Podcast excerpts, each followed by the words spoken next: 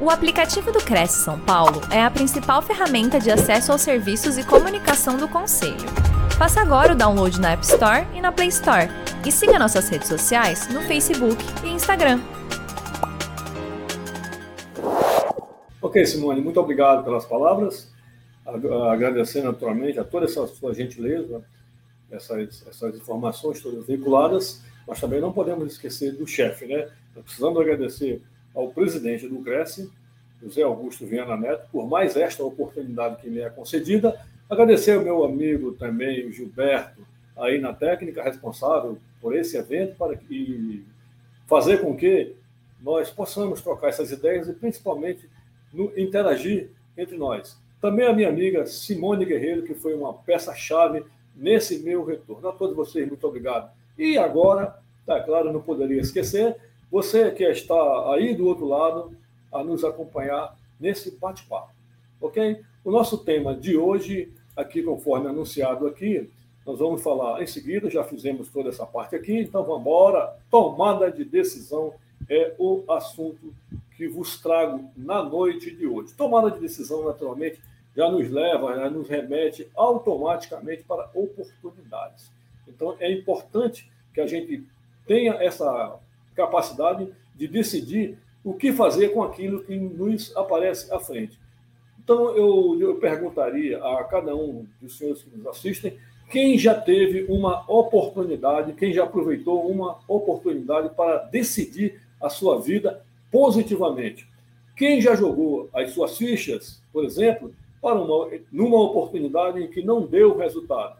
Pediria que essas pessoas colocassem embaixo aí no site e nos acompanhasse depois no final. Quem sabe a gente pode é, trocar experiências, trocar experiência a respeito dessas ocorrências. Vamos perguntar também àqueles que nos ouvem, quem dentre eles já deixou passar a oportunidade?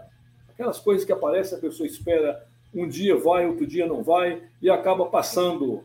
E depois fica naquela situação do si. Ah, se eu tivesse feito isso. Ah, se eu tivesse ido para tal lugar. E assim por diante. Ainda, uma curiosidade pessoal.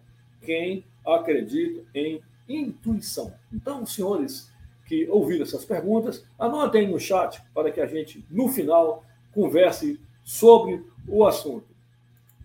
Bom, como é que este assunto chegou à minha pauta?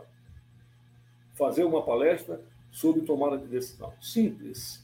Certa vez, numa dessas livrarias da vida, um livro me chegou às mãos o título desse livro é Quem Decide Pode Errar. Quem não decide já errou. Autor Hamilton Werneck.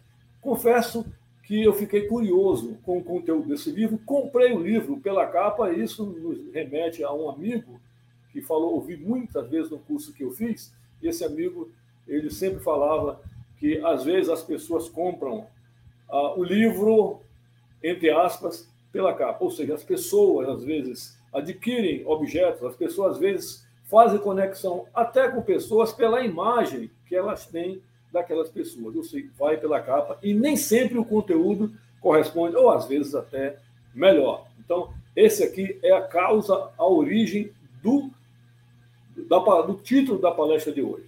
Ok? Mas quando nós recebemos uma proposta dessas assim, qual é a reação inicial? Então, recebemos uma proposta, ficamos honrados com, em ser lembrado, ser lembrados, entendeu? Mas o que, é que nos ocorre de imediato? Primeiro, nós vamos lá começar a trabalhar a nossa mentalidade, o nosso, o nosso cérebro começa a trabalhar. Se nós estivermos é, livres, estivermos é, desimpedidos para aceitar uma proposta, tem um tipo de procedimento. Se nós estivermos empregados, estivermos empenhados em uma outra função, que temos que trocar uma coisa por outra, também, também temos outro tipo de reação. Eu perguntaria: quem está disponível, de repente, ao receber uma proposta? Realmente, a melhor solução é fechar os olhos e embarcar? Seria essa a primeira solução? Bom, eu não estou desimpedido, então estou disponível, não estou trabalhando, o que aparecer para mim é melhor do que o nada que eu tenho. É verdade isso? Eu diria que não. Não. Por quê? Há um provérbio que diz que o que é ruim ainda pode ficar pior. Então, mesmo mesmo a disponibilidade, mesmo na disponibilidade que você esteja livre para o mercado, ainda convém que estude propostas. É comum que isso aconteça. A outra característica interessante que é importante que as pessoas cultuem é a prática, é a utilização do não. Há cursos hoje no mercado cuja, cujo objetivo é exatamente ensinar as pessoas a dizer não. Repito, por mais que os senhores estejam numa situação de carência, não quer dizer que vá ter que dizer sim, que aceitar todo tipo de oferta que apareça. Porque, na pior das hipóteses, nós temos uma imagem para cultuar. Na pior das hipóteses, nós temos uma liberdade para cultuar e aceitar, se envolver com qualquer possibilidade, não é julgo, não é o melhor a fazer. Então, como é que nós procedemos em tais situações? Vamos usar aqui um termo cearense. O cearense usa muito isso aqui. Espera aí, o cearense, espera aí, deixa eu pensar o que é que eu vou fazer. Então, normalmente, quanto tempo eu tenho? Quanto tempo eu tenho para dar uma resposta? Isso aconteceu comigo. Normalmente, isso acontece. O tempo é concedido, aí nós vamos fazer uma reflexão, vamos fazer uma análise. Eu diria que a primeira passagem dessa análise é pelo nosso plano astral. Então, eu vou sentar lá com os meus ídolos, eu vou buscar lá as referências das pessoas de sucesso que passaram pela minha vida e vou procurar saber como foi que elas tomaram as decisões nas suas vidas. De repente, eu vou lá na Dona Intuição. E eu perguntei no começo quem acredita em intuição. Vou lá e pergunto o que ela acha. A intuição é aquele besouro, aquela coisa que fica no nosso ouvido, sempre, principalmente ao dormir, lá no travesseiro. Então, nós fazemos um verdadeiro estudo de situação para chegarmos a uma conclusão. Nesse estudo de situação, é comum até que estabeleçamos em números possibilidades de êxito. Ora, se eu vou migrar para um novo emprego, por exemplo, eu vou perguntar a mim quais são as chances que eu tenho de dar certo nesse emprego? Quais são as minhas possibilidades? Eu estou preparado para isso? Então, quanto por cento? Conheço bem, conheço tudo, sei tudo sobre emprego, é, estou apto para isso. Ah, então eu tenho quase 100%. As chances de acertar são enormes. Não é assim? Ou, caso contrário, eu também utilizo uma, uma frase que eu ouvi de uma pessoa com quem eu convivi durante muito tempo, e eu digo, eu chamo esse, essa, esse raciocínio de fenômeno seu Betinho. Convivi no período, na década de 80, no Rio de Janeiro, fazendo cursos, e eu conheci um cidadão de idade de nome Alberto, mas era conhecido como seu Betinho. E ele sempre me dizia, quando eu, eu tinha uma dúvida que apresentava a ele, ele me dizia, Silvio, a sua cabeça é o seu mestre. Quer dizer o quê? E você vai consultar todas essas pessoas, você vai conversar com pessoas, você vai lá no seu, nos seus, é, as pessoas de referência, nas, nos, nos ídolos, as pessoas de sucesso que você conhece, de repente quem está mais próximo de você, mas no final a decisão é sua, porque a você caberá colher os frutos daquilo que você plantar. Bom, mas digamos que eu trabalhei aqui no plano astral, eu fiz todas aí, segui todo o passo a passo, mas mesmo assim ainda não foi suficiente para uma tomada de decisão. Aí eu vou para o plano 2. Qual é? Então, é o plano terreno. Aí eu vou falar com a turma do dia a dia, aquelas pessoas que estão ao meu lado. Nesse grupo aí, nós vamos encontrar dois personagens bem marcantes. Um são os otimistas. O otimista, o que, é que ele diz? Rapaz, homem, ainda parafraseando aqui o cearense, ele diz assim, macho, vá logo, você estudou seis anos, fez uma faculdade durante seis anos, isso aconteceu comigo, fez um estágio, é, ralou, agora surgiu uma oportunidade, o que é que está faltando? E complementa, olha, o trem nem sempre passa pela segunda vez. Ou ainda, um raio não cai duas vezes no mesmo lugar. E fica aquela, tipo, uma orientação com áreas de ameaça, do tipo, vai perder, pode não ter outra oportunidade. Se eu ainda não estiver satisfeito, eu ainda vou recorrer lá ao pessimista. Mas o pessimista é muito direto, é muito fácil. ele diz logo assim: olha, cuidado com isso. Tem filho? Tem. Tem criança para criar? Tem. Cuidado, meu amigo. Cuidado com isso, porque o que é ruim, guardem isso. O que é ruim ainda pode ficar pior. Aí você fica naquele vai não vai, naquela situação. Então eu diria que são esses diabinhos que nos tiram o sono, me permitam o termo, desculpe o termo se alguém não, alguém não agradar, mas são esses diabinhos que nos tiram o sono numa situação dessas em que nós nos deparamos com uma oportunidade de mudar de vida. Mas, nos três casos que eu citei na frente, nós temos o caso do quem aproveitou uma chance e se deu bem, quem abraçou a chance e se deu mal, e ainda quem passou batido. De qualquer forma, depois de toda essa análise, você ou nós estaremos num dos três casos. Não há como fugir dele. Ou jogamos, a vida é um jogo. Ou jogamos e perdemos, jogamos ganhamos, ou não jogamos.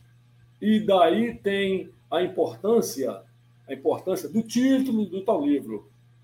Quem quem faz alguma coisa né, tem a chance de errar, ok? Mas quem não faz, a chance é zero. Nenhuma possibilidade de, de acertar quem não joga, ok? Então, esse aí seria a, o ponto de partida. Bom, então, depois de analisar tudo isso, aí eu viria aqui aplicar essa, essa técnica, essa metodologia à minha vida. Como foi que eu me portei como foi que eu me comportei, como foi que eu progredi na vida, saindo lá das palafitas, lá do bairro modesto da periferia de Manaus, lá andando de canoa, sabe? Tomando banho de garapé, botando papagaio, empinando papagaio, é o termo que se usa por aqui. Então, como foi que eu consegui sair de lá e chegar onde eu estou? Vamos verificar como é que foi isso? Primeiramente, lá, os... eu fui uma pessoa precoce. Então, primeiramente, eu de uma hora para outra, assim, 15, 16 anos, me veio aquele estalo. Rapaz, eu tenho que começar a prover as minhas próprias despesas. Eu tenho que começar a ganhar o meu próprio dinheirinho. Minha mãe, vida simples, meu pai, originalmente motorista de caminhão, minha mãe chegou a lavar roupa para fora, tenho parentes, tenho parentes ouvindo aí, então as coisas não eram tão fáceis. Mesmo assim, chegava no final de semana com 15, 16 anos, Aí a mamãe me dava aquele dinheirinho aqui para uma despesa aqui e lá, coisa muito pouca. Mas chegou um ponto, também por conta das dificuldades que a gente observava em casa, eu achei que era a hora de eu começar a correr atrás. Então, nesta idade, havia um empecilho para o homem. Eu, para estar empregado, eu precisava dispor de uma liberação militar, certificado de reservista. A empresa não contratava é, homens nessa idade exatamente por conta disso, ia servir o exército e ficava com vínculo na empresa. E a empresa não podia demitir e nem podia usar aquele profissional. Então, eles faziam restrições e era o meu caso. Então, como eu vi isso pela frente, essa dificuldade toda, o que foi que eu imaginei? Agora, o que vier, eu traço. E pasme, a primeira oportunidade que eu tive de ganhar um dinheirinho, e eu até tenho orgulho de falar isso, eu sempre falo isso, foi como servente de pedreiro.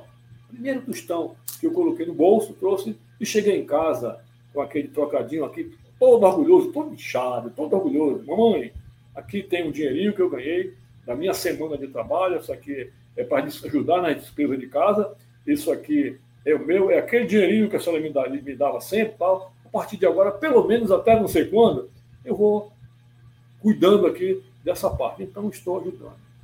Motivo de muito orgulho. Orgulho para mim, como um jovem começando uma promessa de trabalhador nesse mesmo país. Motivo de organização para minha própria mãe, eu acho que para como pai, hoje como pai, avô, olha um filho, de repente um neto, que já começa a prover o seu próprio sustento de uma hora para outra, ou precocemente que seja, é motivo de satisfação. Hoje até eu diria que naquela idade, 15 anos, 16 anos, nem sei se é possível um jovem nessa idade hoje fazer, estabelecer vínculo empregatício. Nem sei, desconfio até que não. Depois alguém aí, um especialista aí, depois no, lado do bate-papo, nos ajuda a esclarecer isso daí. Bom, Mas isso aí, eu ganhando dinheirinho, trazendo dinheiro para casa, isso me dava aquela sensação de autonomia. autonomia também já é um passo atrás de uma coisa chamando, chamada liberdade. Então, era o começo de uma liberdade que passava pela geração de recursos, uma conquista, o início de uma aproximação de conquista dessa autonomia e o passo seguinte.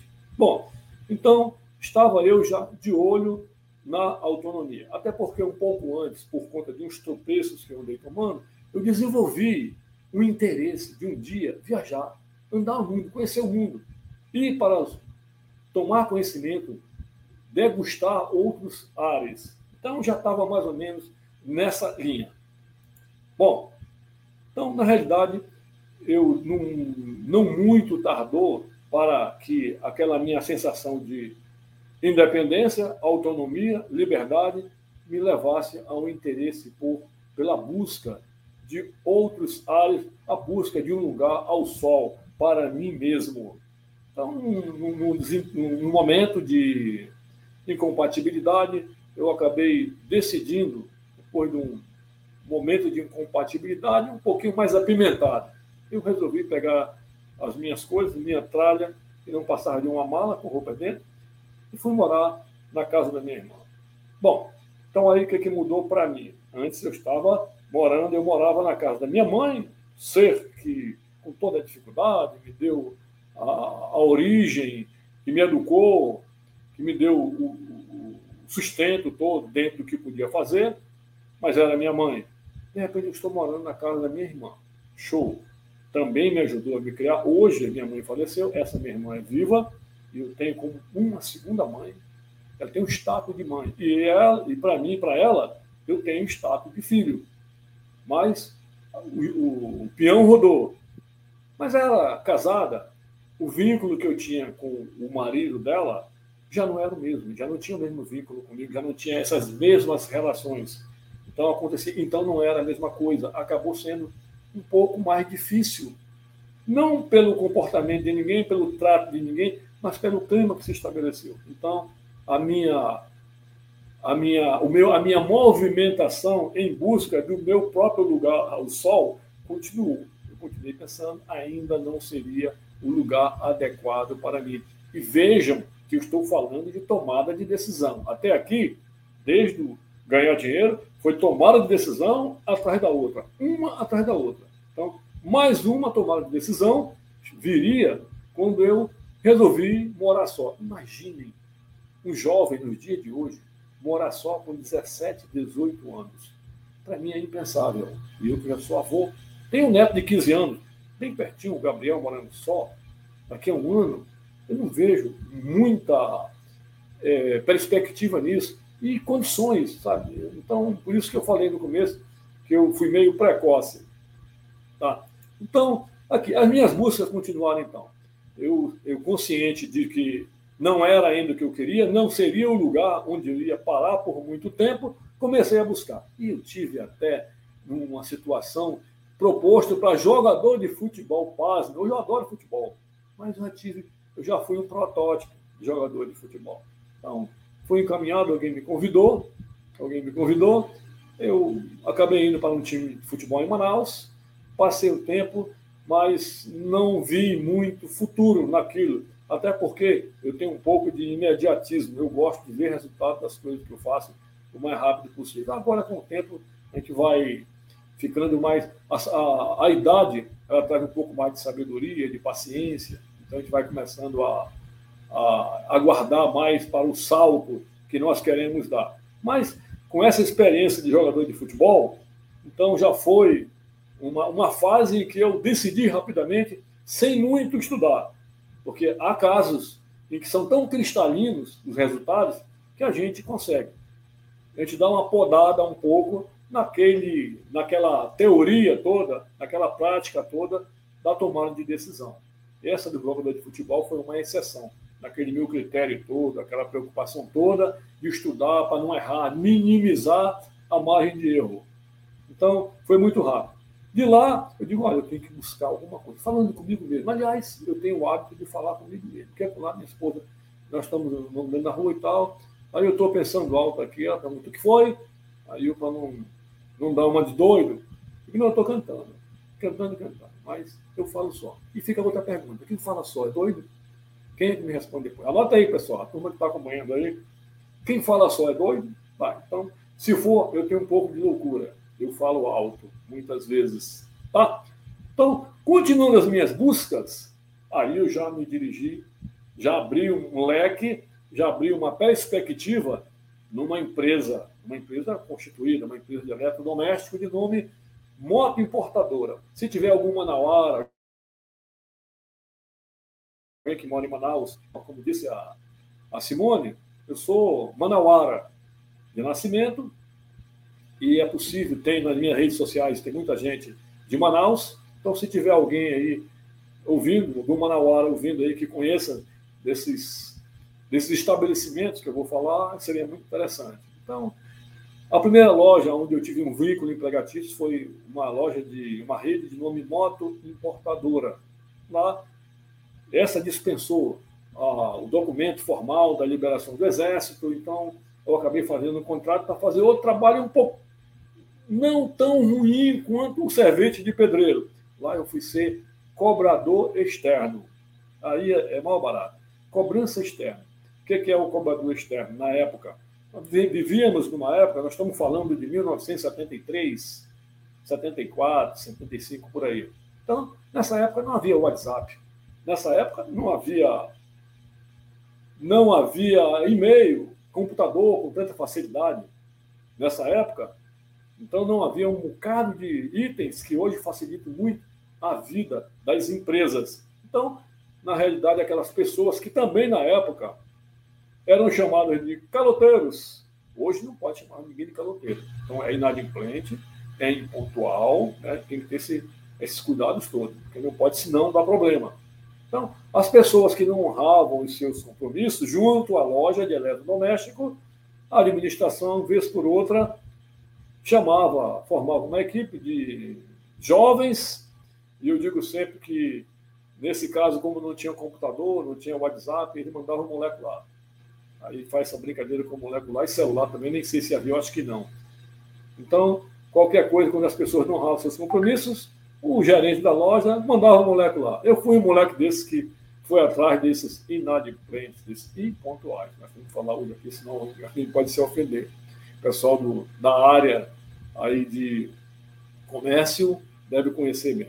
Então, foi um trabalho muito difícil, porque eu chegava na loja, era um turno, eu trabalhava à tarde, então eu chegava na loja de 13 horas, pegava uma pasta, botar embaixo do braço com uma série de documentos, não sei se notas fiscais, e o endereço de cada inadimplente, cada impontual, e ia visitá-los.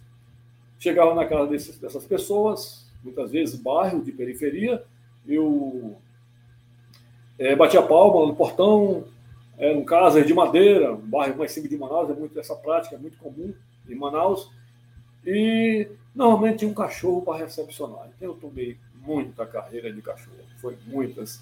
Sabe? Não uma ou duas, três vezes, o cachorro chegou a degustar um pouco do, do suor dos meus dedos na mão fechando o portão. Então aconteceu muito isso.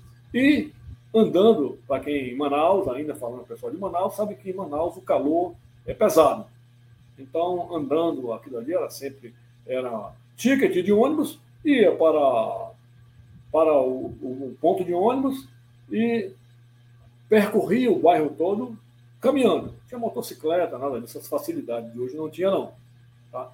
Aí um dia, e assim eu ia trabalhando, ganhando dinheirinho, juntando. Aí, essa altura do campeonato, eu já comecei a pensar em sair da casa da minha irmã. Tá? Aluguei um, um lugarzinho lá, um quarto, né? apartamento, não, estou falando quarto. Uma casa de dois andares e tal, para as pessoas, aqueles bairros mais simples, alugava. Então, partiam lá, eu aluguei e lá eu morava. Tinha uma cama para dormir, um guarda-roupa, uma mala e acabou, e as coisas ficavam por aí. E ainda um pouco de orgulho, porque a família toda morava na cidade. Mas eu resolvi tocar a minha vida só. Bom, então continuei tocando essa vida por lá, mas continuei procurando.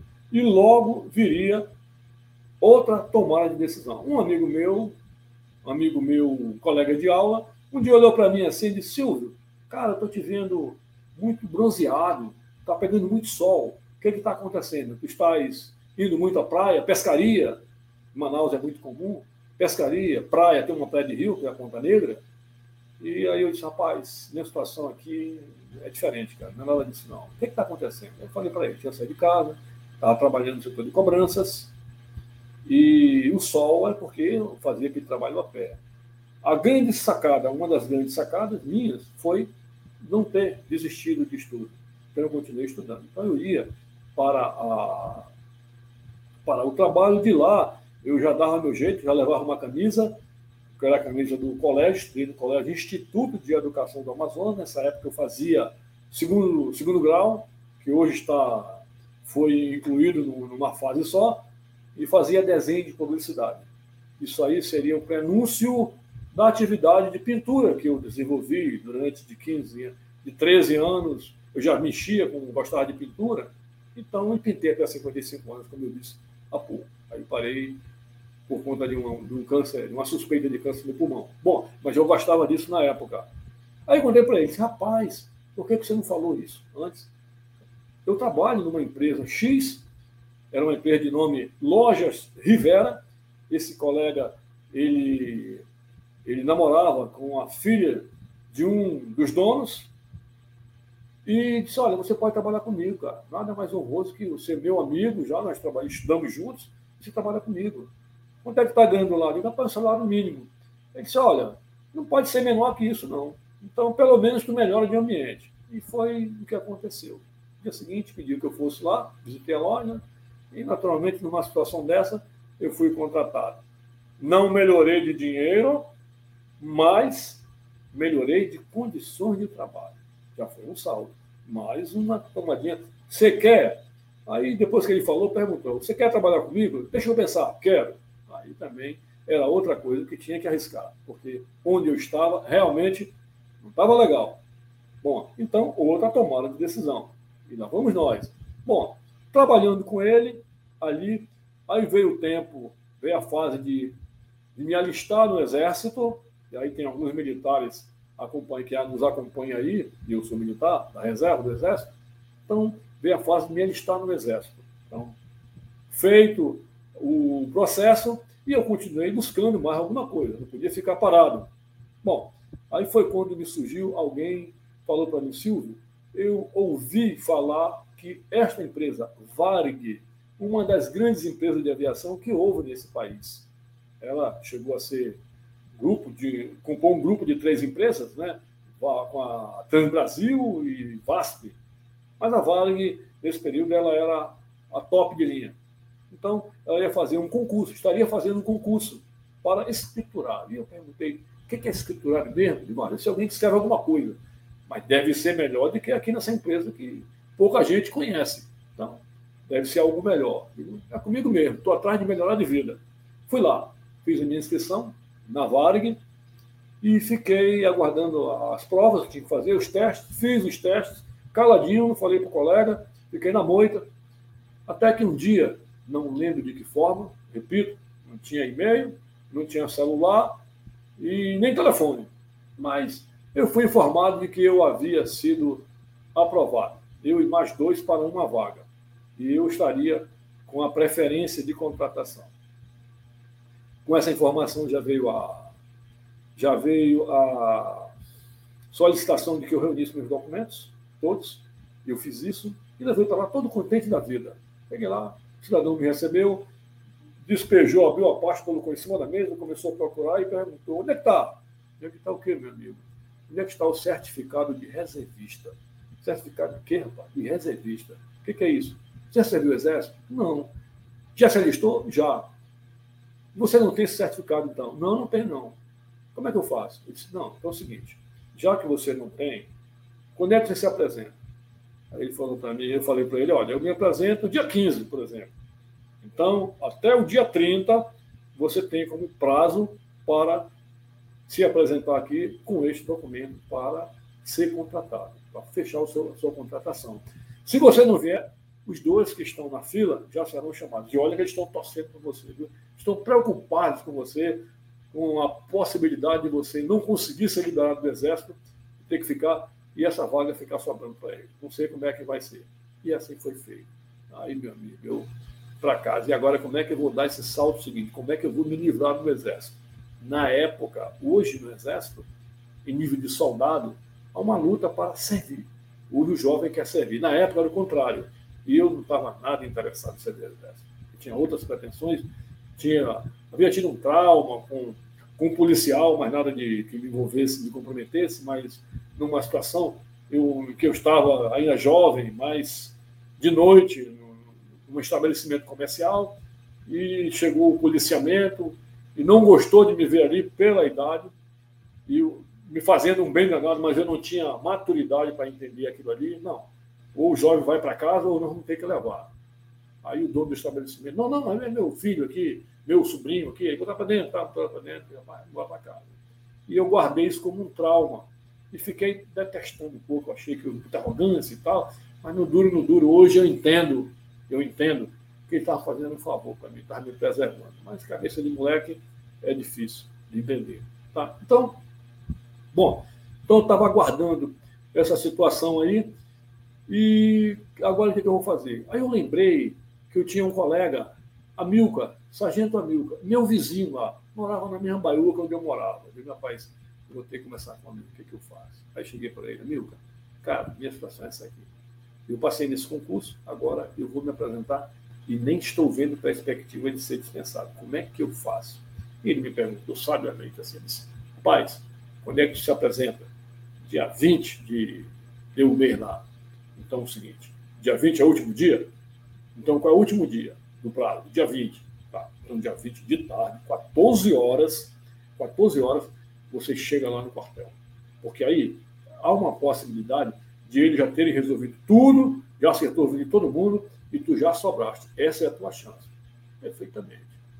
No dia 20, do outro lado da rua do quartel, estava lá, encostado no muro, encostado num poste, lá olhando, olhando para o relógio, quando deu 14 horas para descer a rua. Esse quartel era um quartel de Polícia Militar do Exército, na estado da Ponta Negra, em Manaus. Estou falando de datas aqui, se tiver alguém ouvindo aqui, vai saber exatamente da velocidade do fato. Eu do outro lado da rua lá. Aí quando eu entrei no quartel, já mudaram o meu nome. O cara pegou meu nome pegou meus documentos. Ah, chegou um conscrito. Aí eu deixei de ser o Silvio. Eu passei a ser um conscrito. Já mudaram o meu nome. O negócio lá era rigoroso. Tá, então pega o conscrito, leva lá para a companhia, lá fala com o sargenteante, é o sargento antigo, é como fosse uma espécie de setor de pessoal. Aí está aqui. Então, pronto, chegou o conscrito que faltava. Saiu lá, olhando só a situação, o que, que vai ser de mim agora aqui? Aí o sargento chegou, disse para mim, pegou o documento, Silvio dos Santos Filho, sim, sou eu. Por que você não veio antes? Não, aí, aí deu uma desculpa farrapada que ele também não acreditou. Eu disse, ah, entendi, meu filho, beleza. Mas você pode ficar despreocupado, porque o exército é muito justo, as coisas aqui acontecem muito de forma planejada. Então, aquilo que é de César será dado a César. A vaga era sua, então foi guardada para você. Então, você pode ficar tranquilo que você está dentro.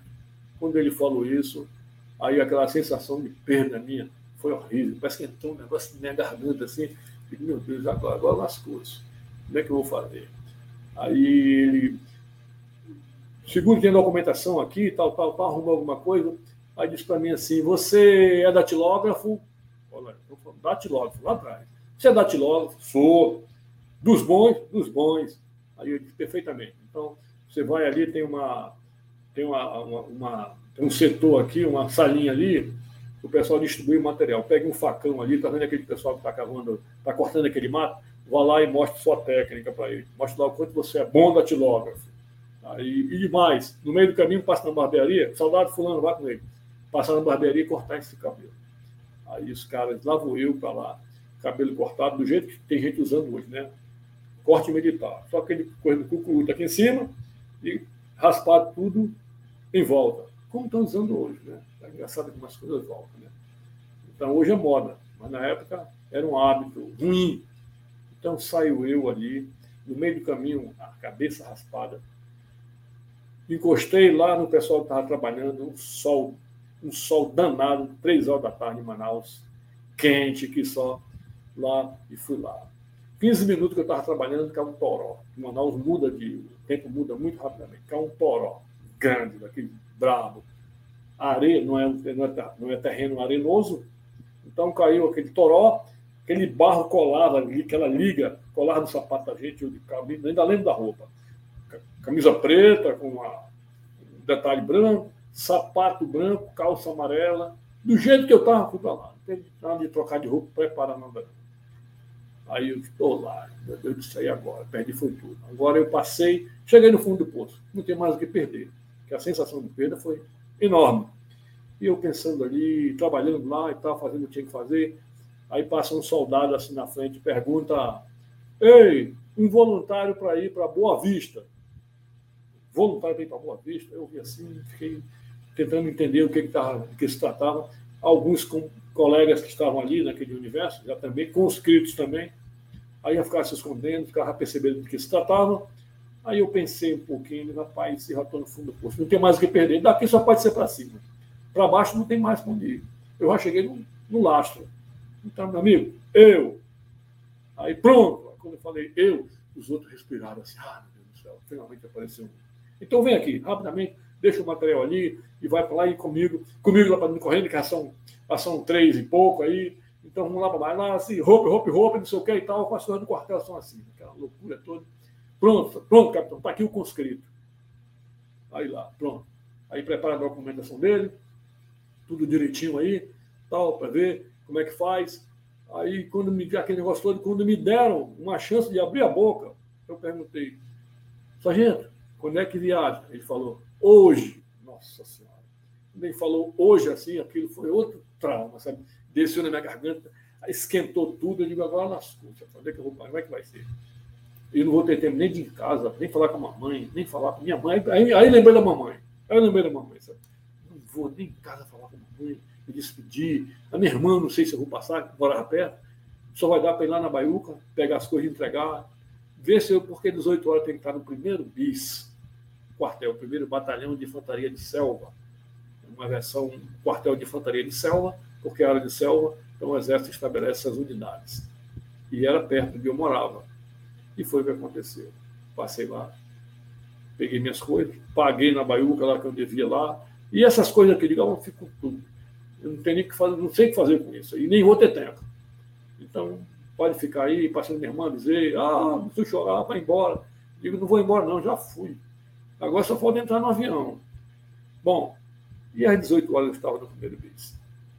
Eu estava no primeiro bis às 18 horas, e o avião não saiu às 21 horas, não saiu às 21 horas como estava previsto, mas saiu às 5, depois de acordar às 3, para ir para o aeroporto e pegar um Buffalo, um avião do exército, aquele verde, aqueles aviões, sabe, bem maciozinho, mas lá ele anda assim, baixa, ele baixa 100, é, é, sobe 50 metros e baixa 300 uma vez. Uma vez só, a gente fica, quando a gente respira, que acha ar, parece que está tudo aqui em cima, sabe?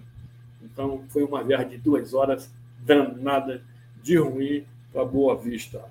Naquele momento, a minha sensação é que eu fui deportado. Não está aparecendo aqui o termo, mas eu fui jogado num avião dentro desse, um avião dentro de um avião desse aqui, e a sensação que eu tive foi que eu fui deportado para Roraima, saindo de Manaus. Então eu sonhei tanto ir embora, acabei indo desse jeito. Isso nos remete a uma coisa chamada, para quem acredita, em lei da atração, que todos nós conhecemos, eu acredito muito nisso, e cada vez mais eu acredito. E desde aí, a partir dessa minha, dessa minha movimentação, desse meu desse, caminho do início, quando eu comecei a seguir essa trilha, cada vez mais eu fui percebendo o quanto isso é verídico. Então, Boa Vista. Em Boa Vista, terra diferente, não conhecia ninguém, não conhecia a cidade, não tinha mamãe por perto, não tinha conhecido nenhum, era só quartel, chegava lá, todo mundo não conhecia ninguém, tive que conhecer tudo.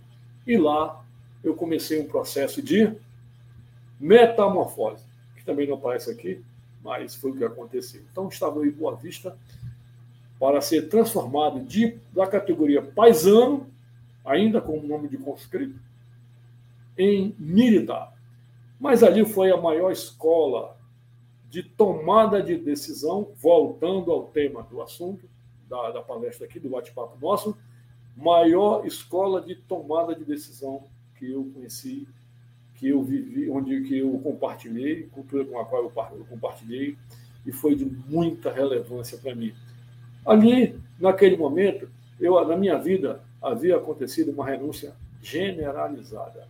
Eu acabava de renunciar ao, ao, ao colégio onde eu estudava, já prestes a, no caminho de conclusão do segundo grau e pensar em algo maior. Eu perderia ali uma namoradinha que eu tinha lá, com certeza, com aquela cara de bandido, com a cabeça raspada. Ela já tinha arranjado outro. Sabe? E, pelo menos, a concepção que tinha. E a, o distanciamento, perdi o calor, embora não estivesse junto, mas o calor da família também eu havia perdido naquela mesma atacada, naquela decisão que eu havia tomado de ir para Boa Vista. Não sei porquê. Às vezes acontece coisas na vida da gente que a gente não sabe porquê, mas parece que tem alguém que sabe e não faz à toa. Então, de repente, com esse capacete de aço, eu estava lá. Era um garoto que, como eu, amava os Beatles os Rolling Stones, né? Pois é, aprendendo a atirar, aprendendo as coisas militares, esses hábitos. O batalhão onde eu fui, eu incorporei, estava empenhado na construção de uma estrada nome BR-174, Manaus-Boa Vista, 700 quilômetros, passando em reserva indígena, e era o meu destino ir para lá, depois da formação, depois da capacitação. Também ali eu comecei a perceber o quanto eu estava atrasado. De repente, num determinado momento, alguém chegou para mim, aí disse: Filho, meu nome de guerra passou a ser filho, depois que eu deixei de ser conscrito, aí soldado, filho. Telefona para tal lugar. Eu peguei o telefone tendo ouvido aqui, aí fiquei ouvindo assim um negócio estranho, não sabia bem o que era. Aí a pessoa chegou para mim e disse: Rapaz, mas você é um bicho do mato mesmo, né, rapaz? Você não sabe nem telefonar. Aí, é assim, ó. O cara falou, beleza, muito obrigado. Obrigado pela lição. Aprendi mais uma. Oito anos depois eu era jornalista, andava numa equipe de televisão, para ver que é possível. É possível reverter até a ignorância, desconhecimento, em situações tais. É possível. Só depende de você. Só depende do seu esforço. Tudo pode. Depende de você. Tudo tem um preço. Depende de pagar o preço. Se você estiver disposto a pagar o preço, é possível. Ok? Então, depois disso aqui, muito bom. Agora eu estou aqui nesse processo, dentro do quartel, não tenho o que fazer que não seja quartel. Então, tirar serviço, treinar, marchar, aquelas coisas, correr, aquelas coisas todas. Como era jovem, dava para levar. Então, naquela situação. Então, agora eu vou ter que fazer o que eu tenho a fazer aqui. O que eu tenho a fazer aqui? Ah, vem o curso de cabo aí e tal, estou dentro. Vou lá, quer? Quero. E depois, não sei, vou fazendo, eu estou aqui dentro, não estou para fazer, vou estudar. Então, vou me especializar aqui dentro. E comecei. Curso de cabo. Um dia alguém falou assim: olha, vai ter curso de sargento. Curso de sargento, sargento já era um nível melhor. Curso de seleção nacional para um curso de sargento do Exército. Legal. Quanto é que paga o seu curso? Quanto é que, qual é o salário do sargento do Exército? 17 salários mínimos. Opa, estou vivendo com um, um bocado de tempo, vivendo com um aqui, ou menos que isso. 17? 17 eu vou ficar rico. Agora eu vou me matar para estudar isso aqui. Onde é que escreve? Vai lá, escrevi lá. E aí, eu que já estava por aqui, doido para ir embora, digo, rapaz, eu estou começando a gostar desse negócio. Essa conversa aqui tá boa. E pode dar pagode. Aí eu comecei. No dia da prova, aí me deu uma recaída, digo, rapaz, não quero mais não, eu tinha tido um aborrecimento lá, não quero isso mais não, quero ir embora para casa, quero cuidar da minha vida. Eu, aí tem aquela, aquele besouro do lado, sabe? Rapaz, vai fazer isso, vai fazer diferença para a gente, vamos lá fazer. Tá, eu fui. Tempo depois eu fui transferido para Manaus, um grupo de soldados que foi levado lá para o segundo grupamento de engenharia de construção, que era o comando deste quartel de engenharia onde eu estava. Aí já melhorou. As coisas não estavam boas, mas eu sempre dei sorte, graças a Deus. Eu tenho dito que Deus, esse cara lá de cima, sempre foi muito bom comigo. Eu sempre, sempre na minha vida apareceu anjos para me ajudar. Pasme. Tipo a Simone agora. Quero, sei lá, tá. Essa é a verdade. Então, eu sempre tive essa sorte.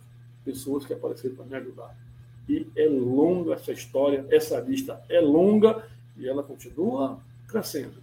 Então, eu estava pertinho de ser mandado para uma reserva indígena, onde estavam construindo a estrada, a BR-174, e chegou um anjo desse, um sargento lá, disse, cara, eu vi teu nome teu nome nessa lista. Tu tem interesse de zero? Eu tenho condições de te mandar num grupo de frente para Manaus. Você quer? Deixa eu pensar, quero. Tá, não ia querer. E conseguiu me mandar para Manaus. E chegou em Manaus e disse, rapaz, seguinte, aqui, daqui agora é para fora, eu não quero mais saber disso. Faltando um mês, mais ou menos, para eu ser licenciado, chegou o resultado. Resultado da seleção do curso de sargento. Eu tinha sido aprovado. E eu pronto para ir embora. Aí, e aí? O colega perguntou, e aí? E aí eu dentro. Você não disse que não queria? Não queria, meu amigo. Agora eu adoro. Meu sangue agora, aquela vermelha, agora acabou de ficar todo verde. Eu sou criança, eu sou militar agora desde criancinha. É doido, rapaz. Não posso perder isso, não, cara. Isso não é uma questão de emprego. Isso é a sobrevivência, cara. Isso é o que eu busquei. Tanto tempo que eu vim buscando. Zero, estou dentro, não quero nem saber. Eu vou para lá e não tenho direito nenhum de ser reprovado. Então, realmente aconteceu isso. Eu acabei sendo classificado por Natal, Rio Grande do Norte, onde eu conheci a minha esposa. Assim, duas filhas, que podem estar até nos ouvindo, nos acompanhando, e continuei estudando depois. Na hora que deu para esperar, poderia ter sido muito mais arrojado, não fui, e hoje até me, me arrependo, sim, tomar a decisão nessa eu falei, que não era ter dado uma palavra tão grande, a palavra tem que ser menor, e eu tomei decisão errada, porque a vida nossa, a nossa vida, ela é feita de erros, de acertos. Então, e eu consegui. Então, a aprovação do CFS, eu tomei mais essa decisão. Tá? Bom, e fiquei lá. Não demorou muito. Vestibular, cursificação para. É, vestibular, passou para jornalismo. Comecei o curso, depois fui transferido para Manaus. Transferido para Manaus. Tá? Uma tomada de decisão foi um assunto particular. Eu fiquei muito bem na Natal, mas não quero mais aqui, eu quero para Manaus. E fui para Manaus, onde eu terminei a faculdade de jornalismo e estagiando nessa faculdade, eu tive o convite de deixar o exército e migrar. Eu falei com a Simone agora sobre isso. Então, eu fui convidado para fazer o, é, o que chama de projeto experimental, aí a de televisão, jornal escrito, e na televisão, atuando como repórter, foi que veio, a minha veio o meu convite, veio a minha oportunidade, a necessidade da tomada de decisão. E a essa tomada de decisão foi não. Aqui vocês veem que nem sempre é sim. Tem hora que é sim, tem hora que não. E, inclusive, na mesma situação, na mesma circunstância, na minha vida, vamos ver depois, vamos ver depois, que numa hora foi não, na outra foi sim. Porque as circunstâncias eram outras. E daí tem a importância daquele estudo de situação. Não fazer nada de modo impensado, porque, às vezes, o ônus é altíssimo é tão alto às vezes que não dá para pagar. Então, renunciei. E continuei no exército, fazendo meu curso, tocando minha vida, pensando na reserva. Tá? Grandes decisões que no meio eu diria, para a gente chegar, chegar a uma conclusão. Eu e diria, você está conseguindo me ouvir? Estou te ouvindo bem. A sua internet ela está com pequena interferência, o seu áudio está travando. Você está perto do roteador? Não entendi. Você está perto do roteador porque a sua internet está travando e o seu áudio está vindo com uma interferência aqui para gente. Tá, então me dá um tempinho aqui. Eu tenho. Me dá um tempinho aqui. Tá, eu vou pedir para a Simone ler os comentários enquanto isso. Isso, ótimo. Olha só, enquanto o Silvio vai resolver a questão da internet dele, a gente vai conversando aqui com, com os nossos internautas, tá bom? Mandar um abraço para o Edson Teodoro da Silva, a Amélia Peterson, a nossa querida Simone Guerreiro, que falou que é, no comecinho, né, ela estava aguardando esse encontro incrível e maravilhoso, com todas as experiências aí do Silvio Caiuá. Adriana Pelinsari, boa noite. Boa noite, Cíntia Albuquerque. Boa noite, Freitas Silva. Júnior Nazaré, de Praia Grande, também super atento aqui, Vasco Cavalcante. O Edson Teodoro está dizendo que ele é direto de Osasco, olha aí. Almiro Shoa, boa noite. Firmino Neto, Estamos aqui para ouvi-lo com muito prazer. Sucesso, meu amigo. Cíntia Albuquerque, Mogi das Cruzes. Um abraço a todos vocês.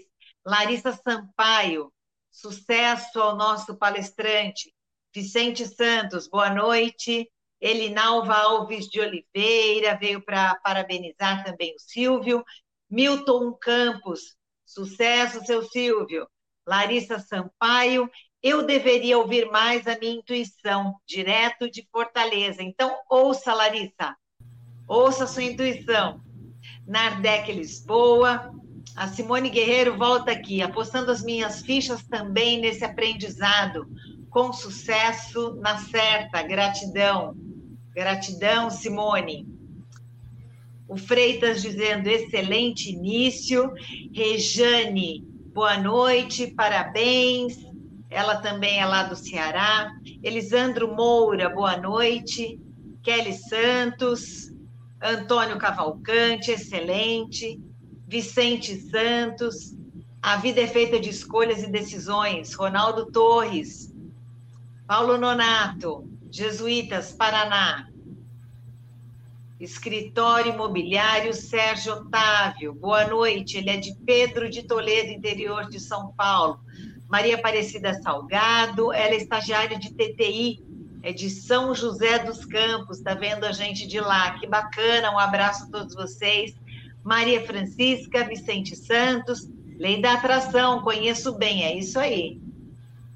Kelly Santos, Thelma Oliveira, uh, quem mais? Cíntia Albuquerque. Eu quero ver aqui, ler uma pergunta, deixa eu lá, do Júnior Nazaré, que é de Praia Grande. Ele diz assim: Muitas decisões foram de fato, decisões dele, né? Foram de fato impensadas e pela necessidade financeira do momento. Tomei a decisão errada. Isso ocorre em diversas idades ou normalmente quando a gente é mais novo? Essa resposta eu vou deixar daqui a pouquinho para o Silvio comentar. Você está aí, Silvio, já? Eu estava lendo aqui as perguntas. Você viu a pergunta que ele tomou decisões erradas, algumas erradas até por questões financeiras. Se você acha que isso é questão da idade, a pessoa erra mais quando é mais jovem, o que, que você acha, Silvio? Eu acho que a falta de bagagem contribui muito para isso. Com o tempo, o passar do tempo, a gente vai, vai desenvolvendo um sexto sentido, a gente vai uma percepção, essa intuição, ela vai ficando mais, mais fina, mais criteriosa. Por isso, no final, eu digo, erre, acerte e erre, mas faça sempre. Porque entre acertos e erros, a gente vai acumulando.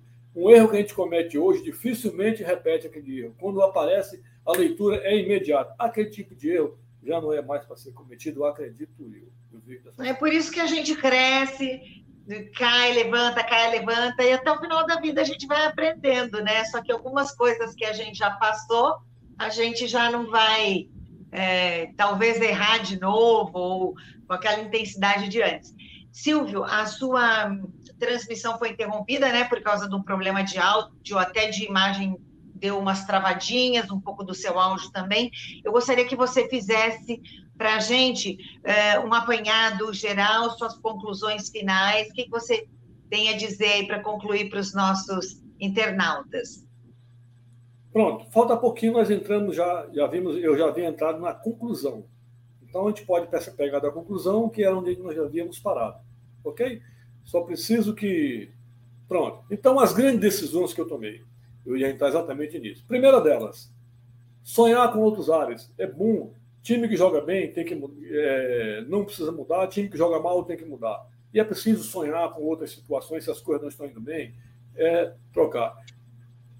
Diz um, um, um ditado o seguinte: eu não posso mudar a vida, mas eu posso mudar a mim mesmo. Então, se eu não estou bem numa situação, se eu não estiver bem numa situação, eu mudo. Eu não sou obrigado a continuar se estou colhendo algo diferente daquilo que eu gostaria, até daquilo que eu plantei. Então, seria uma das conclusões. Morar sozinho desde 17 anos, para mim, foi uma grande sacada. Porque o amadurecimento, isso tem a ver com a pergunta do amigo anterior o amadurecimento, mais cedo você aprende. Você aprende a fazer esse crivo, fazer esse estudo de situação, como se diz no Exército. e diminuir a margem de erro, mas sempre ela vai existir. É como um jogo, como um investimento. A possibilidade de acerto e de erro existem. A questão é você, pela experiência, minimizar a possibilidade de erro. Sair da cidade de Natal aos 19 anos de idade foi outra coisa boa que eu fiz. Eu fiz coisas assim, sabe, que hoje eu diria até indizíveis. Eu vou veio bem aqui, eu vou deixar voltar, sabe, coisas que normalmente não se faz. Abrir mão, abrir mão de valores, ferir pessoas que estão com você por conta de uma sobrevivência. Você concluir que melhor que a pessoa estivesse com você, mas para ela, mas para você era melhor que ela tivesse sem você, porque você conclui por si só que você não seria uma boa opção para a pessoa. Para entender isso é muito difícil. Focar em concurso foi outra coisa. Então, eu tenho que arranjar alguma coisa fixa na época, alguma coisa. E eu fiz isso na minha vida. Quando eu renunciei ao jornalismo, por exemplo, eu digo, não, eu vou continuar no Exército, eu vou concluir meu tempo. Depois que eu me aposentei, aí eu fui para o mercado. Eu fui para o mercado, passei 10 anos, quase 10 anos numa empresa de condomínios, que é um conhecimento que eu não tenho citado. Então, depois disso, eu fui para, eu me aposentei e fui para o mercado de trabalho. Eu fui para a iniciativa privada. Já, eu digo sempre, desculpa a brincadeira, já com o feijão garantido, feijão garantido, agora eu vou atrás de algo mais. E valeu a pena, foi muito justificante isso aí. Não a proposta de trocar o EB pela iniciativa privada, eu falei no começo, esse é aprendizado, essa capacidade de dizer não. Existem cursos. Se você entrar na internet, você vai verificar que existem cursos, existe estágio, pessoas é, orientando, trabalhando em cima dessa capacidade de dizer não. Não é fácil, não é fácil recusar. Então, a gente diz sempre, é, dentro dos ensinamentos principais, aquela velha história: o que você quer? E principalmente você dizer para você, para si mesmo. Você quer alguma coisa? Tem hora que o nosso eu, ele exige, ele pede uma coisa, mas um outro, um outro setor do seu cérebro diz que não. E vem aquela pergunta: o que você quer? O que você está querendo? É uma necessidade ou uma vontade? Se for só uma vontade, a resposta é não. Então, esses questionamentos também a gente aprende. Anos depois, quando eu concluí, aí eu voltei para a iniciativa privada. Eu disse não lá no começo e lá no final da carreira, pertinho, já próximo, ainda não estava no final, eu optei sair antes de completar o tempo, porque eu tinha direito por conta de um tempo de licença especial acumulado. Então, eu disse não lá no começo, numa situação. Lá na frente, quase no final, eu disse sim. E as máximas que eu deixaria a, cada, a aquelas pessoas que nos ouvem? A vida é feita de erros e de acertos. Pratique e aprenda com eles, respondendo aquela pergunta do amigo aí cujo nome eu esqueci. Você aprende. Você aprende com erro e aprende com acerto, e não tenha dúvida disso. Cada um colhe o que planta. O que você planta, você colhe. Se você busca, sai atrás disso aí, paga o preço, você colhe. Então, senhores, obrigado pela atenção. Bem no finalzinho interrompeu, mas estava bem no finalzinho. Muito obrigado. Foi muito prazeroso estar com os senhores aqui. E aí está o meu site, contém tudo o que eu fiz. Aí está no site, você vai encontrar o trabalho de literatura, meu trabalho de pintura, tem um blog dentro com muitos textos, com projetos, com alguma coisa de, de palestras e o meu trabalho. Eu estou dentro desse site. Muito obrigado pelo carinho, aqueles que acreditarem em mim. Estou à vossa disposição.